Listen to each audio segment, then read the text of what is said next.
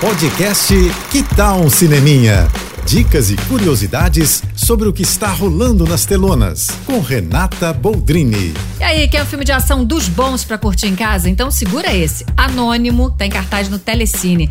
Thriller protagonizado pelo Bob Odenkirk, é conhecido pela série Better Call Saul, que vive aqui um sujeito que leva uma vida pacata com a família até a casa dele ser assaltada. É aí que a gente vai conhecer quem realmente é esse cara, que na verdade tem um segredo e uma personalidade adormecidos ali. E é a partir daí que a gente começa a se divertir.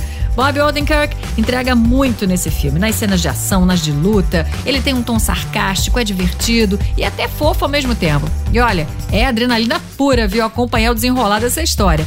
E você pode achar aí que tem um quê de John Wick, e não vai ser à toa não, tá? Porque o roteirista é um dos criadores da franquia do Keanu Reeves e quem produz Anônimo é o David Leite, produtor e um dos diretores da série também. Então, ó, tá tudo em casa, viu?